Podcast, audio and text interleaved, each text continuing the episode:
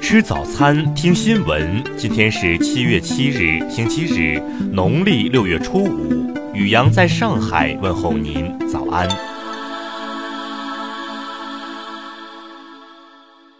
先来关注头条新闻。据媒体报道，澳大利亚警方近日拘捕了五名来自中国的老年职业乞讨者，并怀疑乞讨者属有组织团体。墨尔本警方表示，近日他们控告了七名中国公民，其中五名老人被逮捕。这些中国公民涉嫌在当地乞讨。根据墨尔本所在的维多利亚州的法律，乞讨在当地是违法行为，可被判处一年监禁。负责案件的警察表示，这些被捕的嫌犯称自己是无家可归的人，但经过调查发现，他们在墨尔本市中心有公用的住所。警方确认，嫌犯持有的是澳大利亚的旅游签证，而他们中不少人最近都有将澳元兑换成人民币的记录。目前，这些所得财产已被警方查扣。对此，中国驻墨尔本总领馆发言人表示，已向当地警方了解核实有关情况，但目前尚未正式确认被捕者中国公民身份。组织操纵老年人进行乞讨的恶劣行为，理应受到谴责。总领馆表示，将密切关注事件后续进展。再来关注国内新闻，中国银保监会副主席曹宇昨天指出，截至到今年一季度末，银行业、保险业资管产品余额近四十四万亿元，占资管市场总规模的百分之五十五。中央网信办近日公布的统计数据显示。今年六月，全国各级网络举报部门受理举报一千一百七十万件，环比下降百分之六点四，同比下降百分之三点六。民政部发布通知强调，基金会以主办单位等方式开展合作活动的，不得以挂名方式参与合作，不得挂而不管，顾而不问。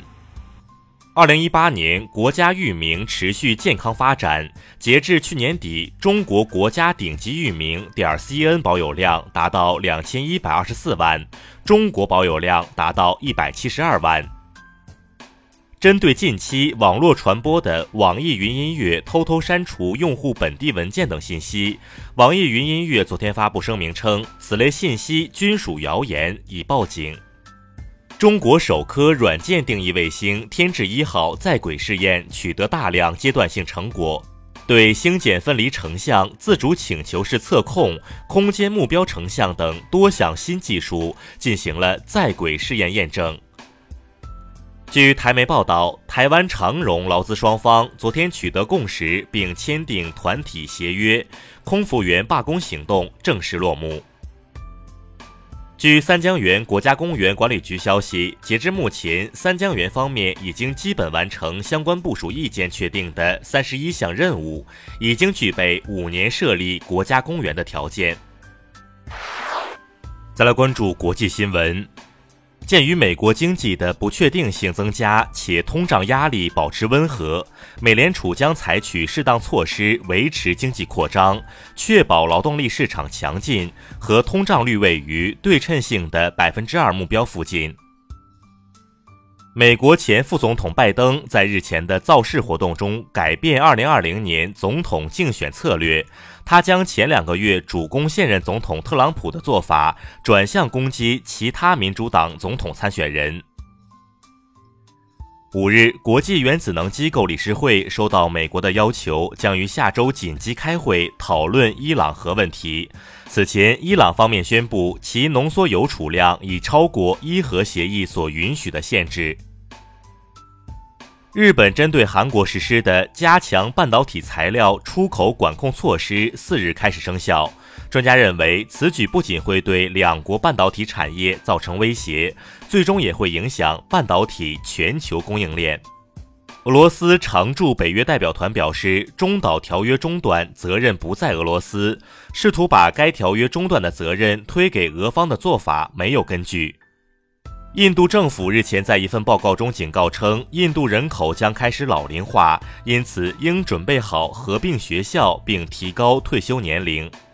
五日，委内瑞拉总统马杜罗表示，委内瑞拉需要通过对话和谅解化解矛盾，外部势力的干预、制裁和封锁不利于解决问题。出于安全考虑，突尼斯政府颁令禁止任何人在公共机构穿戴蒙面面纱。直到2011年的阿拉伯之春在突尼斯爆发以前，蒙面面纱在该国一直被禁止。再来关注社会民生新闻。昨天，网传广东普宁市红领巾实验学校教师性侵学生一事引发关注。当地警方表示，此事系去年发生，目前正在调查中。贵州贵阳一民办校发生教师猥亵女童事件，目前涉事教师刘某林已被当地人民检察院批准逮捕，该校校长毕英姿被撤职。近日，宜宾长宁县一毒贩罗某在卫生间内藏自制炸弹，打算警察找上门时同归于尽。目前，罗某已被抓获，该案已进入诉讼程序。近日，遂宁一醉酒男子乘出租车，司机提醒他接电话时，男子赌气抢方向盘，称“我们赌下，看谁运气好”。所幸司机牢握方向盘，未出事故。目前，该男子被刑拘五日。近日，武汉一男子杨某酒后在列车上霸座，面对乘警的问询，还谎报身份，称自己是外国人。因涉嫌扰乱列车秩序，警方依法对其予以行政拘留处罚。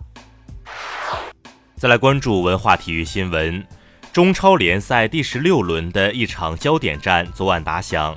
国安三比零战胜武汉卓尔，重回积分榜榜首。世界女排联赛总决赛半决赛昨晚举行，中国女排以一比三败给美国队，无缘决赛。今日的季军战将再度对垒土耳其。中国良渚古城遗址昨天在阿塞拜疆巴库举行的世界遗产大会上获准列入世界遗产名录，至此，中国世界遗产总数已达五十五处，位居世界第一。甘肃陇西云田镇一施工工地发现古墓葬，目前文物部门已派人员到场指导该墓葬抢救性发掘，墓葬信息仍待考证。以上就是今天新闻早餐的全部内容，请微信搜索 xwzc 零二一，也就是新闻早餐拼音首字母再加数字零二一。如果您觉得节目不错，请在下方拇指处为我们点赞。一日之计在于晨，新闻早餐不能少，咱们明天不见不散。